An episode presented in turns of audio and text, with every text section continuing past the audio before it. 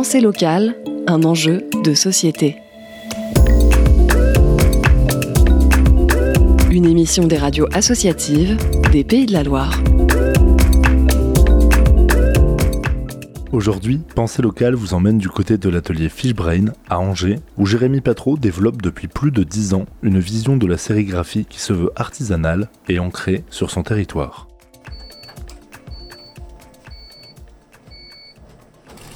Donc là, j'ai lancé la brodeuse 4 euh, têtes. Sur la monotête, je suis plutôt sur les créations de l'atelier où je les fais au fur et à mesure.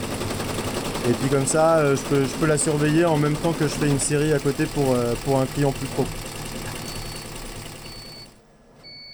Je suis euh, Jérémy, je suis euh, le créateur à l'initiative de Fishbrain.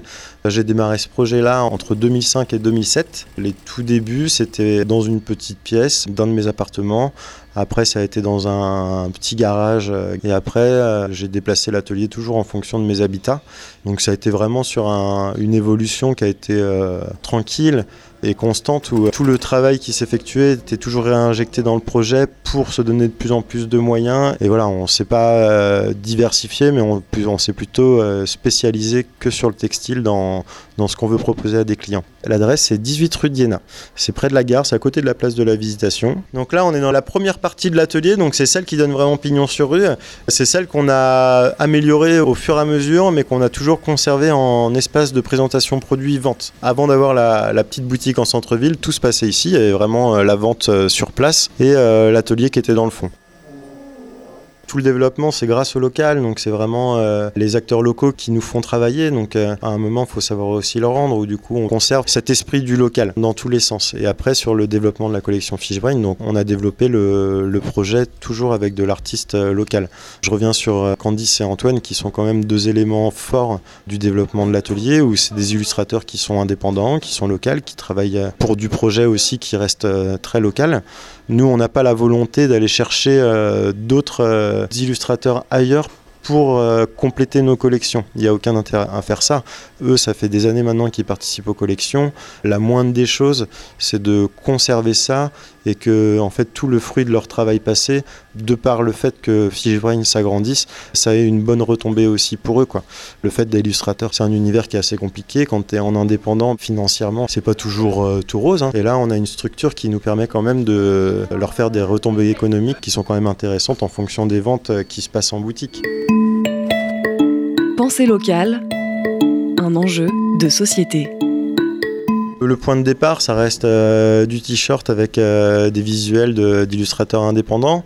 L'idée, c'est de compléter. Euh, enfin, ça s'est fait vraiment au fur et à mesure. Où du coup, bah, quand on a pris la brodeuse, on commence à faire des casquettes. On s'est mis pas mal sur des suites aussi. En fait, on arrive petit à petit sur l'idée d'un développement de collection. Et autour de ce qu'on proposait déjà, mais en fait, il y a énormément de produits à proposer en confection. Donc là, on a les chaussettes, les culottes, les caleçons les sacs à dos, euh, les bananes. Enfin, du coup, il y a quand même pas mal de petites choses. Et euh, plutôt que de continuer d'acheter des matières premières qui sont des chinoiseries, de trouver du bas prix pour s'en faire une meilleure marge, ça fait pas partie de notre volonté. Donc là, dans l'idée de la confection, euh, on a cherché des solutions qui étaient un peu différentes. Dès qu'on avait la possibilité sur tout ce qui est sac à dos, bananes, casquettes, là, on est sur un projet d'upcycling. On achète des vieux rideaux, des tissus qui nous plaisent. après, on en fait un objet qui est plutôt d'actualité. Dans tout le développement de la confection, tout ce qui est confection, c'est-à-dire la partie euh, couture, sur des produits comme des bananes, euh, on peut travailler avec une couturière pour qu'elle nous fasse euh, la banane à partir des tissus qu'on a chinés à gauche à droite. Du coup, il y a beaucoup de valeurs qui, par le biais de ce produit, sont là.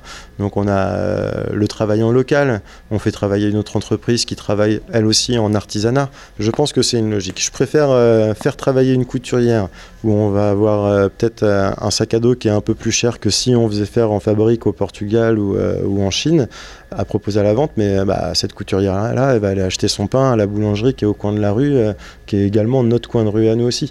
Et bah, cette personne euh, qui fait le pain, en fait, elle est peut-être susceptible aussi de venir acheter un sac à dos ou un t-shirt dans notre boutique. Donc il y, y, a un cercle vertueux dans tout ça qui est important, je pense, de nos jours. Après, le résultat, il, est, est génial, quoi. C'était Pensée locale, un enjeu de société une émission de la Frappe, la Fédération des radios associatives en Pays de la Loire. Un reportage de Thibault Labarthe-Luçon pour Radio Campus Angers.